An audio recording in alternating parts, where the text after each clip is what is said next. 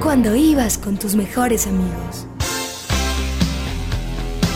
Cuando en la oscuridad diste el primer beso. Cuando tus sueños se hicieron realidad. Cuando se apaga la luz y te das cuenta que en el cine todo puede pasar. En el cine, el programa donde escuchamos lo que hay que ver. Conducen Santiago Gutiérrez y Samuel Castro.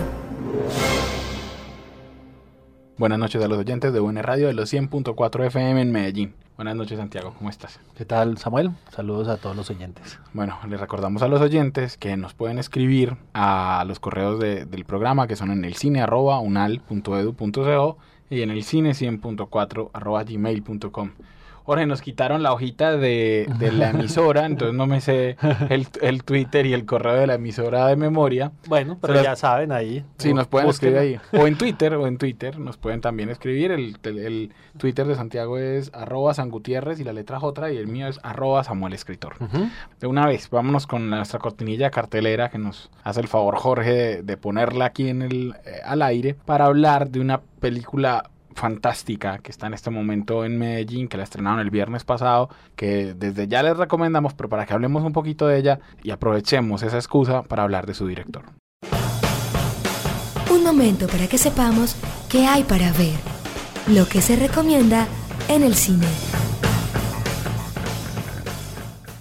Bueno, era fácil la traducción del título. Sí, claro. sí.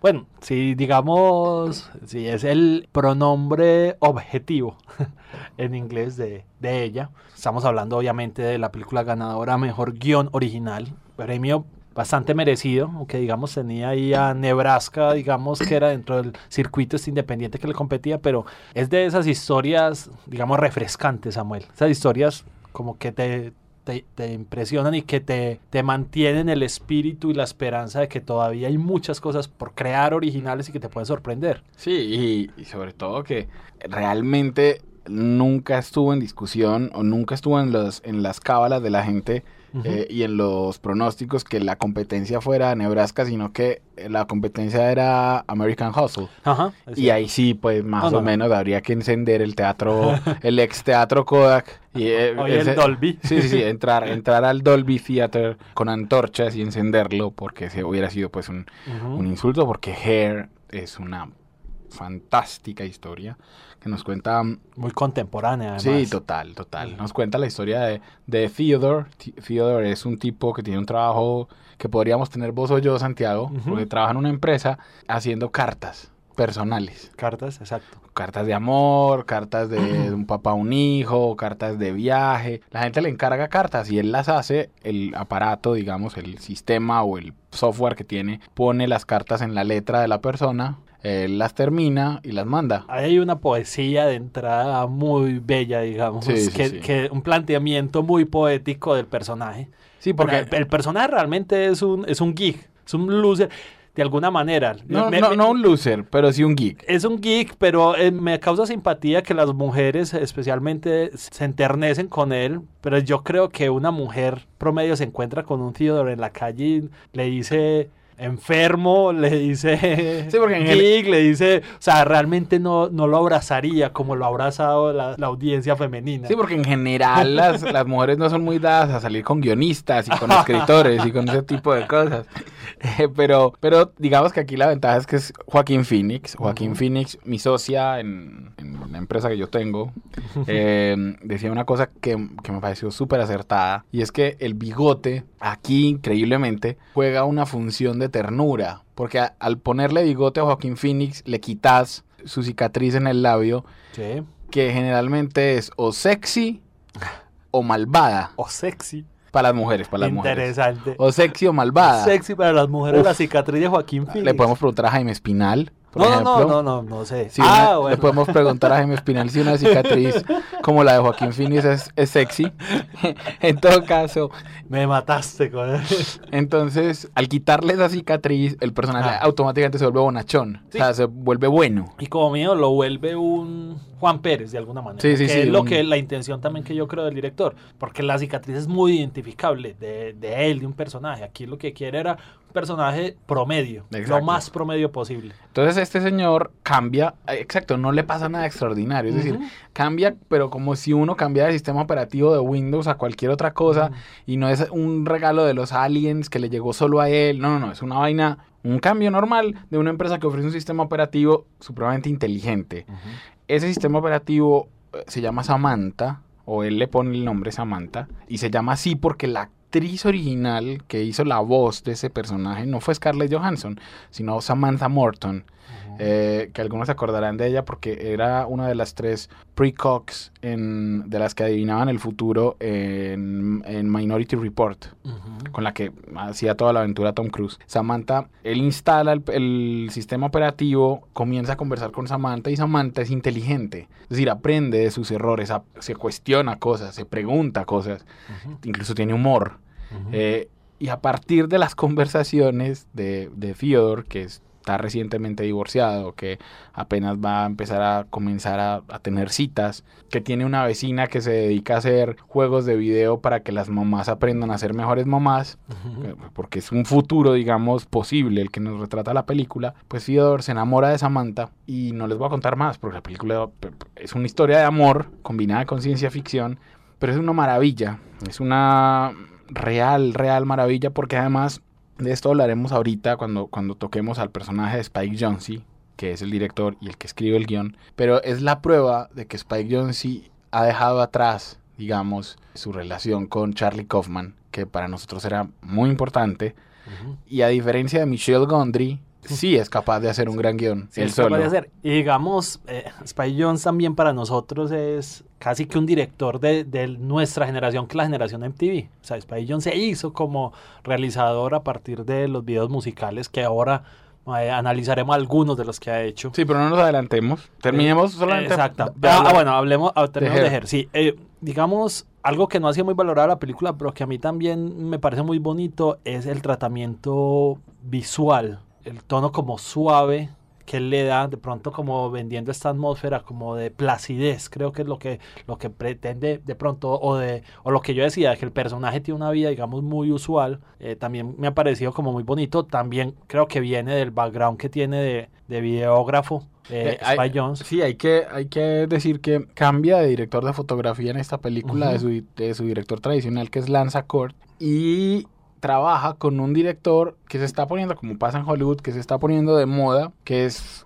Hunt by Hulten, no me, o sea, no me pregunté la pronunciación, es un director que viene como de Dinamarca o no sé dónde, pero que está hoy como en ese momento importante porque fue el director de Tinker Taylor Soldier Spy eh, y el de The Fighter, eh, la, la, película de, de David o. Russell.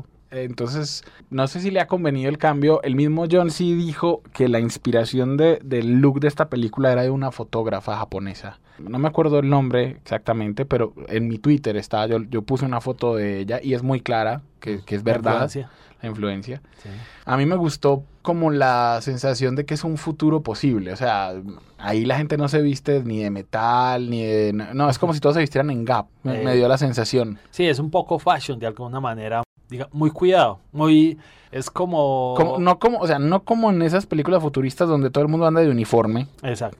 Pero sí hay una sensación de que todos hacen lo mismo, tienen lo mismo, visten igual. Sí, como una sensación de normalidad. De normalidad. Es lo que yo digo que visualmente el arte creo que es lo que nos transmite. Digamos, eh, como para hacer ya, digamos, una ficha técnica un poco, estuvo en los Oscars con cuatro nominaciones, que es película, banda sonora, canción original, que la vimos. Ah, bueno, fueron cinco, guion original y diseño de producción que creo que justifica lo que estamos diciendo de la película. En los Globo fueron tres, en los críticos estuvo en seis nominaciones y en todas ganó siempre el guion original nada más. Que creo que, pues digamos, lo vale, lo vale y, y creo que como propuesta independiente si se puede llamar independiente puramente, aunque no es un cine independiente en su estado más puro, creo que es vale mucho y lo que vos decís para Spy Jones es como dar un paso más adelante y demostrar que, que además de ser un buen director en escena, también es un gran creador de historias. Sí, tremendo. Vean la película mm, por muchas cosas, por la música. Música, si no estoy mal, Santiago es de Arcade Fire, creo, creo. Eh, vean Bueno, la- la canción nominada era de Karen O. Ah, que de Karen la que, O. la que la cantó en los, en los Oscars. Ah, entonces, Sí. entonces probablemente sea todo de Karen que O. es de, de Moon Song. es Sí. la que cantaron, ¿se Sí. acuerdan? Que eran ellos sentados, Sí, muy que, que, que incluso en la película eh, más o menos sentimos que la cantan Theodore y, y, Ujú. mm, y Scarlett Johansson. Es una belleza de, de música. Yo les recomendaría a nuestros oyentes que, la, que no se la pierdan, porque seguramente no va a estar mucho más en cartelera. Verdad es que sí, aquí estoy viendo que Arcade Fire sí es parte de la banda sonora, sí estás en lo cierto, Ah, bueno. digamos. Siquiera, porque yo Sí. dije, uy, me traicionó mucho la memoria. No, es verdad. Eh, y véanla también porque tiene grandes actuaciones. O sea, lo de Joaquín Phoenix es fascinante. Eh, Lo de Amy Adams también, aunque el personaje es corto, también es muy, muy, muy atrapante. Y lo que hace Scarlett Johansson con, Con la voz. es... Vos sentís que está ahí. Ahí también habría que decir que esa voz, que es tan reconocible, hace que uno se imagine al personaje todo el tiempo, aunque no esté en pantalla. Creo que es un juego también y es, digamos, también una fantasía actual de mucha gente, Scarlett Johansson. Creo que es el juego que, que hace el director ahí muy con inteligente. las elecciones. Muy, muy inteligente. Vamos a hablar un poquito más después de decirles que, que la vean, que no, la, no se la pierdan, que es una de esas películas que yo por lo menos voy a tener en, en Blu-ray, porque me encantó toda la película.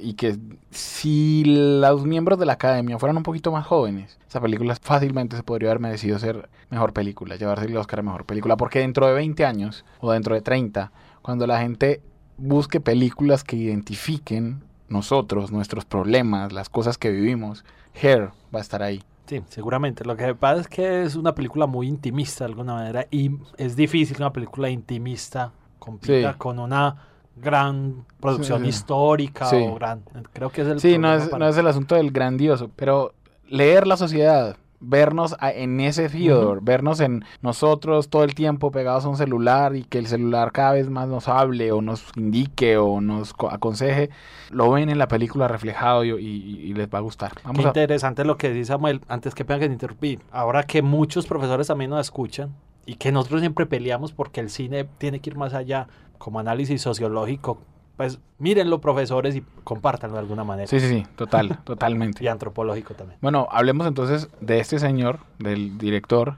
Eh, vámonos con nuestra cortinilla de personajes a hablar de uno de, junto a David Fincher, probablemente, el director de cine que salió de hacer videos musicales más importante que ha dado la industria cinematográfica.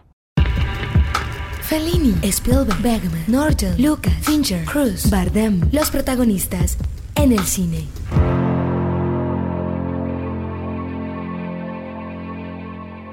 Bueno, Santiago, John C. nació en Maryland. en- Con el nombre de Adam Spiegel. vale decirlo. Adam, o Ar- ah, sí, Adam, el papá se llamaba Arthur. Sí. Arthur Spiegel es un poco extraño.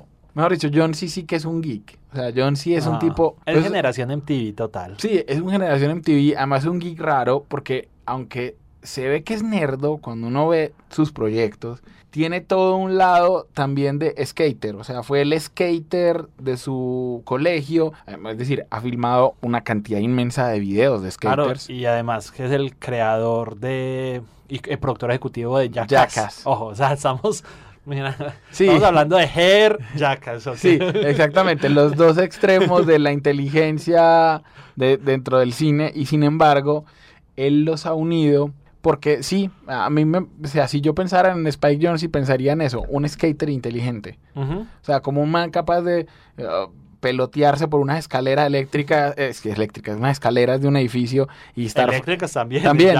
Exacto, y, y- y reírse a- de, de esa caída, Sí. pero al mismo tiempo un tipo que lee poesía, que, que, que se, que se casó con Sofía Coppola, que esto es muy importante porque realmente a él, y me estoy adelantando mucho Santiago, yo sé, pero a él le llega el guion de la película que vamos a mencionar como nuevo clásico de Quiere ser John Malkovich, le llega por ser el yerno de, de Francis Ford Coppola.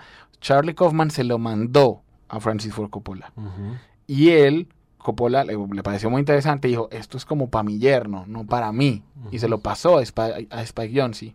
Y Jonze le encantó el guion y, y- y fue el que convenció a Charlie Kaufman de que trabajaran juntos en, en Quiere ser John Malkovich.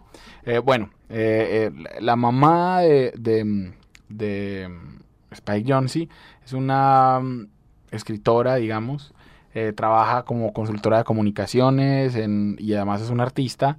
Y el papá eh, fundó también una consultora, digamos, de management. O sea, que no estamos hablando de alguien que haya crecido pues como en, un hogar disfuncional o algo así. No, es un tipo eh, que tuvo todas las ventajas de una, de una ascendencia judía, judía alemana, digamos, que que tiene todo ese bagaje que da haber estudiado en el, en el, en el Art Institute de San Francisco, eh, que si ustedes se, se, fijan en cosas del arte y demás, salen de ahí gente muy ecléctica en, en su manera de ver el arte, por, por, por decirles algo. De ahí esa es la influencia, por ejemplo, de Catherine Bigelow. O sea, hay gente que, no mira la cultura pop con desprecio, que sí se siente artista, pero no cree que sea artista como elevado o alejado de la gente. Em, y él mm, lo dice, ahí le dan su, su, mm, su apodo, que es Spike Jonze.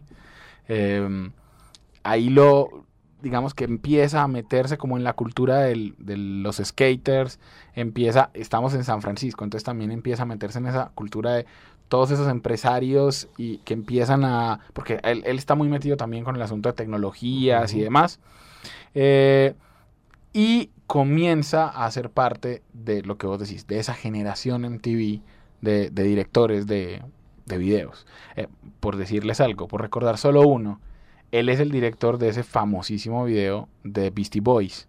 Sabotage. De Sabotage. Sí, creo que en ese momento, a mediados de los 90, es cuando él se vuelve un director importante. Él ya había hecho, pues, recuerdo por ejemplo, The Breeders, Cannonball, es como uno de los primeros. Hizo Buddy Holly, que es esta canción de Wizard, que es un grupo con el que él colabora aún el día de hoy, que es el que es homenaje a Happy Days. Ese video es una belleza, además, porque tiene todo eso de hacer retro Exacto. una canción moderna. Después trabaja con R.E.M., que es una banda con la que también ha hecho varios trabajos. Sonic Youth ha sido uno de los grupos con los que ha estado del Dinosaur Junior, o sea, toda esa... Da, Punk, ahora que está tan de moda el video, Da Punk, que es uno de los primeros... Creo que Da Punk es en el que aparecen personajes con cara de perro. Creo Puedo estar equivocado y me pueden escribir si no, pero que, que, que el video es ese y él es el director de ese. Mm, después estuve en Fatboy Slim con Weapon of Choice en el 2000, que fue un mega exitazo. Eh, y después ha pasado por incluso para raperos. Eh, Bjork es otra de las que Bjork sigue algo la caracterizada, digamos, como su propuesta audiovisual. Ahora recuerdo el It's So Quiet, que es una canción como retro que ella hace una, versión, también es dirigido por él, pero también está últimamente con Jay-Z, Kanye West, con Arcade Fire, que ahora lo mencionaste como la banda sonora también le diría. Y lo, lo que es curioso es, a pesar de ahora ser un ganador del Oscar, de ser un tipo súper reconocido, él sigue haciendo videos. O sea, el último que acabo de mencionarles es del año pasado. Sí, y sigue haciendo, por ejemplo, cortos. Muchos cortos Muchos también. Cortos. También eso estuve viendo, es bastante médico. Por año alterna uno o dos cortos, la verdad. Busquen en, en YouTube que, ah, por ejemplo, hizo un corto muy relacionado como con sus últimas eh, preocupaciones existenciales, como en Hair. Un corto en el que Andrew Garfield hace como de un robot, pero un robot hecho como con partes de computadores viejas. O sea, ustedes no reconocen a Andrew Garfield, pues ahí ni por el diablo. Eh, ¿Sabes? Otro grupo que también, que audiovisualmente propone mucho, es Chemical Brothers y Spike Jones ha trabajado en varios videos con él también.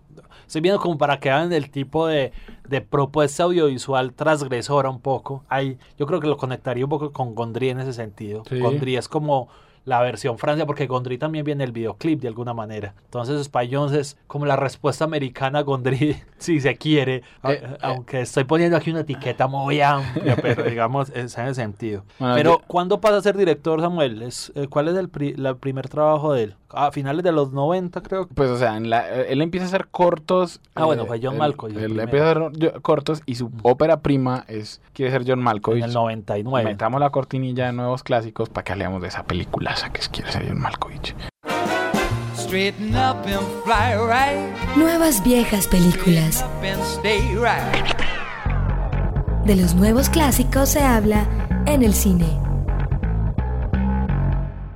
Ya dijimos cómo le llega el guion. Sí. Ah, Otro ah. de esos guiones que Oh. como que te que dicen blow your mind. Sí, sí, sí. no, Si, si no la han visto, o sea, yo solamente recuerdo, Santiago, que yo llegué a una clase en la que vos y yo estábamos, una clase de cine, no era escritor audiovisual, sino de cine, con Juan Carlos González. Apreciación. y eh, de apreciación cinematográfica hablando de esa película y, y Juan Carlos la acaba de ver en un avión porque esa película nunca se estrenó comercialmente en Colombia o si se estrenó se estrenó pues años después y los dos dijimos es una obra maestra es, es que es una obra maestra es, esos guiones que te sacan, digo, Oh. te sacan de la rutina. De alguna manera, como es ahora Hair, no digamos a- a ese nivel, pero son como esas propuestas que tienen algo detrás diferente. Claro, estaba el genio de Charlie Kaufman, que es uno de los guionistas que tienen, a ver, tres obras que en- pueden entrar en esa categoría, que es Adaptation, eh, bien John Malkovich y Eternal resplandor de una mente sin recuerdo Exactamente. Entonces ahí es donde nosotros decíamos que Spy Jones, sí, muy bien, pero es que tenía una materia prima muy poderosa Sí, detrás. tremendo. Había una propuesta audiovisual clara, pero bueno. Él de hecho ahí hace unos cameos también como... Él es actor también, Sí. no hemos dicho eso. sí él salió Actúa- él salió hace poquito en el Lobo de Wall Street Él hace cameos, pero también ha hecho papeles Sí. como actor, digamos. Sí, es, un, es un tipo chévere. eh, además, es de, lo, lo que decíamos de esa generación. En Quiere ser John Malkovich, por ejemplo, sale mucha gente. O sea, sale Brad Pitt, sale Winona Ryder, sale David Fincher. Salen haciendo cameos. David Fincher sale haciendo un, un personaje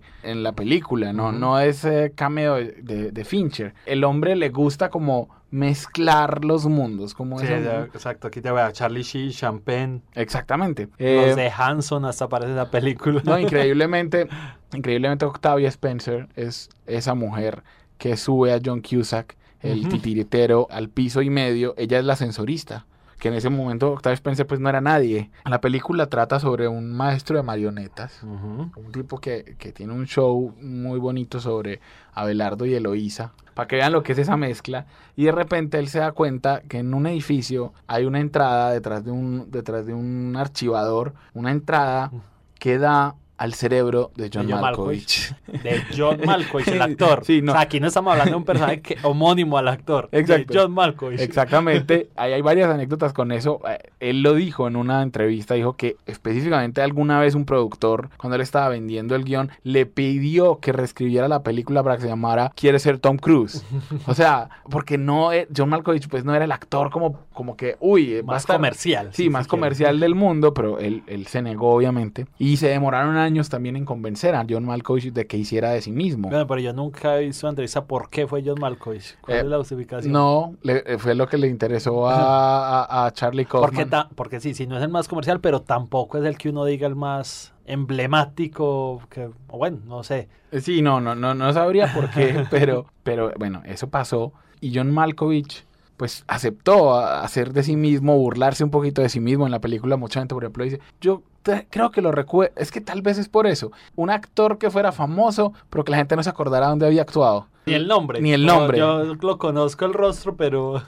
Bueno, se nos está volviendo costumbre que se nos va el tiempo conversando bueno de Spike Jonze. Eh, habría que decir simplemente, así muy resumido, que después hizo Adaptation, otra hora con, con Charlie Kaufman, y luego hizo una película muy bella que se va a volver más bella cada vez, porque uno la va a ver con más detenimiento, porque James Gandolfini hacía la voz de uno de los personajes, que es Where the Wild Things Are, o donde, donde viven los monstruos. Los La adaptación de- del libro infantil de Maurice Sendak. Y Spike Jonze es un Que director. tiene también otra propuesta audiovisual muy particular, muy. Sí, uno, es que uno puede hacer un montón, montón de relaciones. O sea, Sí. yo decía, en, en- hablando de Hair, que Spike Jonze ha hecho toda la obra de sus largometrajes hablando de la imaginación.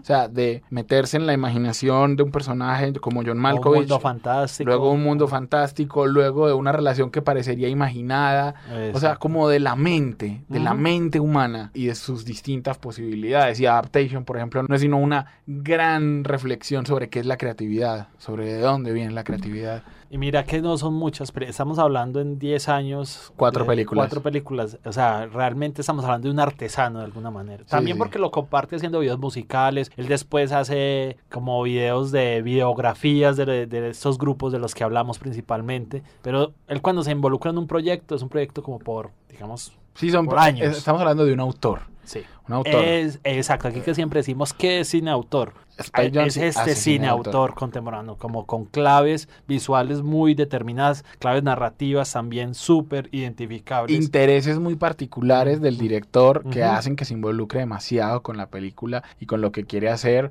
Por ejemplo, donde viven los monstruos se quiso hacer muchísimas veces de muchas formas en Hollywood Ujú. y él lo quiso respetar. Véanla para que vean cómo hizo, por ejemplo, a los monstruos que no se parecen a nada de lo que no quiso trabajar, por ejemplo, todo con efectos especiales, sino que quiso hacer al monstruo tocable y Ujú. que cargara al niño. Bueno, simplemente los voy a dejar. Esto es, esto es una cosa también chévere. Si ustedes ven la banda sonora o buscan los títulos de la banda sonora de, de donde viven los monstruos, toda la banda sonora la hizo Karen O, toda. Ujú.